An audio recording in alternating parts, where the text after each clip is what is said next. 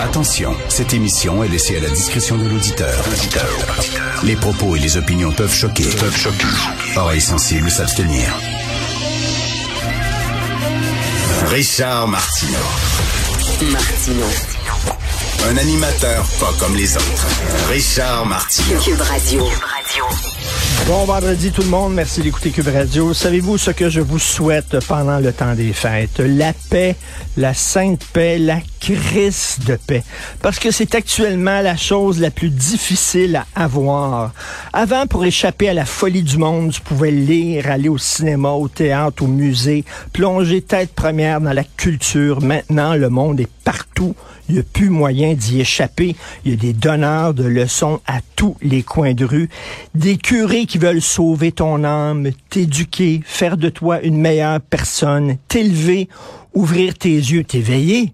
Because they are woke quand ils veulent t'éveiller. Plus moyen de faire un pas sans se faire dire quoi faire, quoi penser, quoi manger. Prends pas l'avion. Fais pas d'enfants parce que c'est mauvais pour l'environnement. Lis pas des, tes vieux Tintins.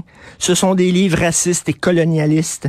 Ne peins pas la chambre de ta fille en rose ou la chambre de ton fils en bleu. C'est sexiste. Va pas voir le film The Whale parce que le personnage du gros est pas joué par un vrai gros.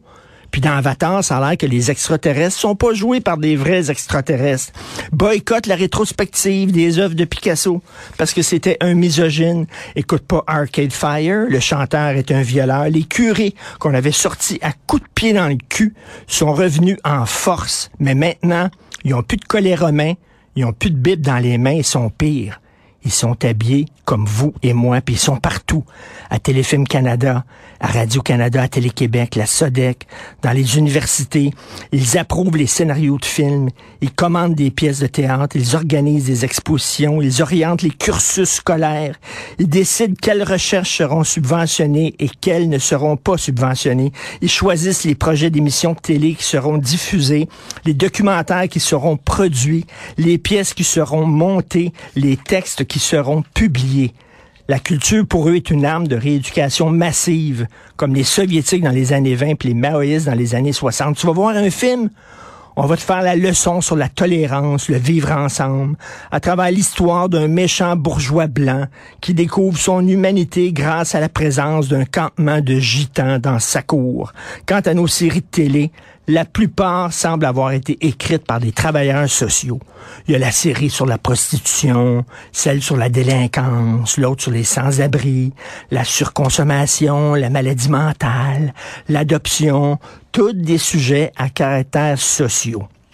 Jamila Benhabib a écrit un livre sur l'islamophobie, un concept complètement bidon qui a été inventé par des musulmans radicaux pour faire taire toute critique de l'islam. En Belgique, ce livre-là, il est finaliste pour un prix important. Ici, les éditeurs qu'elle est allée voir l'ont tous refusé.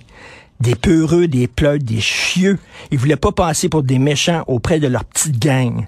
Puis après ça, ça va vous parler de liberté d'expression, un verre de vin blanc à la main, puis un petit four dans la bouche. Bande d'hypocrites. Regardez ce qui se passe avec les Gémeaux. On a annulé les catégories hommes-femmes pour les prix d'interprétation. Vous pensez que les comédiens vont dénoncer cette décision-là débile en public? Ben non, voyons, ils vont prendre leur trou. Comme les trois singes. Je vois rien, j'entends rien. Je dis rien. Ils sont contre, bien sûr. Ça les fait chier, bien sûr. Ils trouvent ça ridicule, bien sûr, mais ils diront rien. Pas un traître mot de peur, justement, de passer pour des traîtres. Bref, ce que je vous souhaite pour deux semaines, c'est de pouvoir vous échapper de ce monde. Moi, je vais me réfugier dans les années 70.